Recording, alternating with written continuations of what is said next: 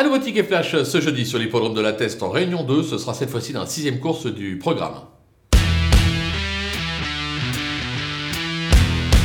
Dans cette épreuve euh, difficile d'aller contre la candidature euh, du numéro 2 euh, Malek, depuis ses débuts, c'est pas compliqué. Trois tentatives, une victoire, une deuxième place, dernièrement une victoire, limite inconnue. Une nouvelle fois, la course lui semble promise. Alors certes, il n'y aura pas cher, mais pas sûr que ce soit le grandissime favori de l'épreuve, raison pour laquelle on va quand même le tenter gagnant placé.